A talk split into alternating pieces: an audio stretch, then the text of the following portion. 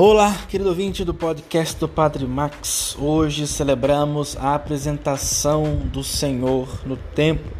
Os pais de Jesus, Maria e José, de acordo com a lei mosaica, 40 dias depois do nascimento do primeiro filho, do primogênito, foram ao templo de Jerusalém para oferecer o primogênito ao Senhor e para a mãe ser purificada.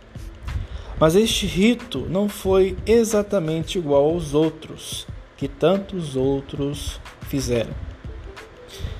Nos ritos comuns, eram os pais que apresentavam os filhos a Deus em sinal de oferta e de pertença. Neste rito de hoje, da festa de hoje, é Deus que apresenta o seu filho aos homens. Falo pela boca do velho Simeão e da profetisa Ana.